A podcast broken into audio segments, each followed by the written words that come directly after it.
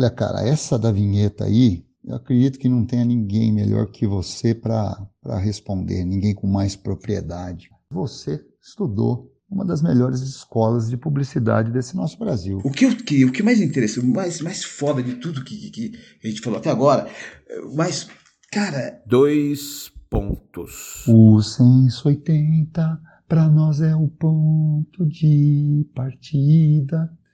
E aí eu não lembro mais, cara.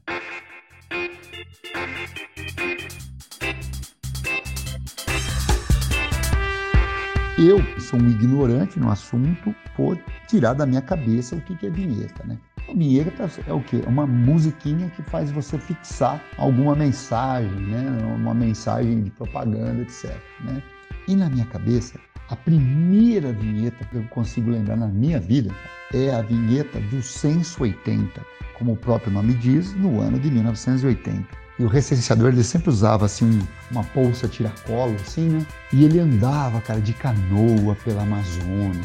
Ele punha um chapéuzinho de couro e se embrenhava na caatinga. Andava pelos pampas gaúchos, né? Sempre pegando a informação da galera. Porra, eu admirava profundamente o recenseador, cara. Até que um dia o recenseador foi na minha casa. Cara, que alegria, cara, receber o recenseador no 180. Fui recebido a pires de leite. Pusemos ele sentado no terraço.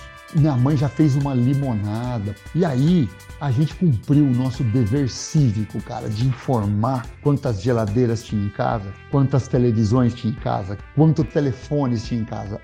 Eu vou lembrar uma vinheta infame, onipresente, irritante que é o Plim Plim da Globo, né, cara? É, dividindo os filmes, né? Parte 1, parte 2, parte 3, parte 4 e fim. Eu lembro que de repente surgiu uma inovação, uma computação gráfica com o Hans Donner, o papa da modernidade. Eu acho que o cara na época era o único cidadão que conseguia mexer com software design gráfico, né?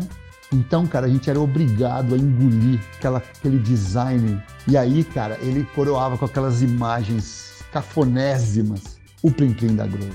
Mas uma vinheta antiga que também fica muito na minha cabeça, cara, é o Vem que tem Araquém, o showman. Lembra disso, cara? Uma dessas copas aí do meio dos anos 80, um personagem aleatório que passava na Rede Globo, vestia uma camisa que tinha um quarto da bandeira do Brasil. Você lembra disso, cara? É isso, cara. É isso que eu, que eu lembro das vinhetas, cara. Dois pontos. Sala especial.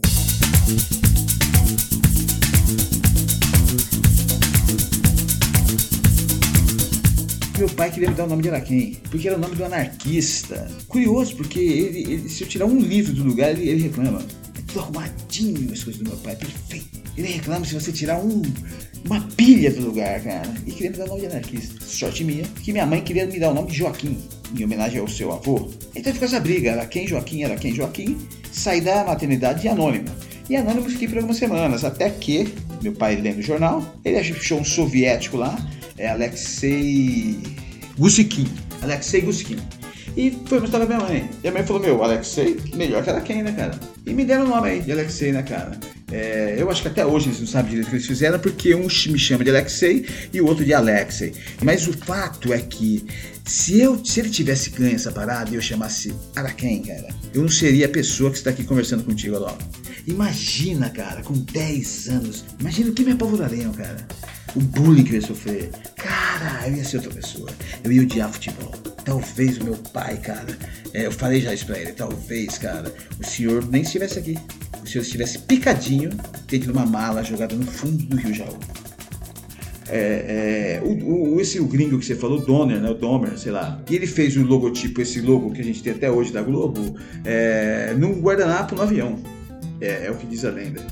Mas isso não é o que o mais, mais uh, interessante que o Dahmer fez. É que ele se casou com a Globeleza, cara, entendeu? Ele, tipo, ele fez o, logo, o logotipo da Globo e casou com a Globeleza, cara. É muito corporativo, assim, o cara, né, cara? Ele é muito, né, sabe, vestir a camisa, né, cara? Eu não conheço outro exemplo de um cara que veste mais a camisa do que ele, cara, sabe? Aliás, ó, é fantástico. É uma vinheta. Após que você pegou um dia e perguntou para um brother seu da faculdade. E aí, vai cair vinheta na prova amanhã? É a famosa tan, tan, tan, tema da vitória. Mas aí não é, aí é trilha, né? Trilha sonora, tema da vitória. Esquece o que eu falei. E vamos ver outra trilha que eu acho legal. Ah, entrada em campo e dominando a... Aí é trilha também. Aí é jingle, sei lá o que é. Eu não fui muito bem nessa matéria Jingle Nights.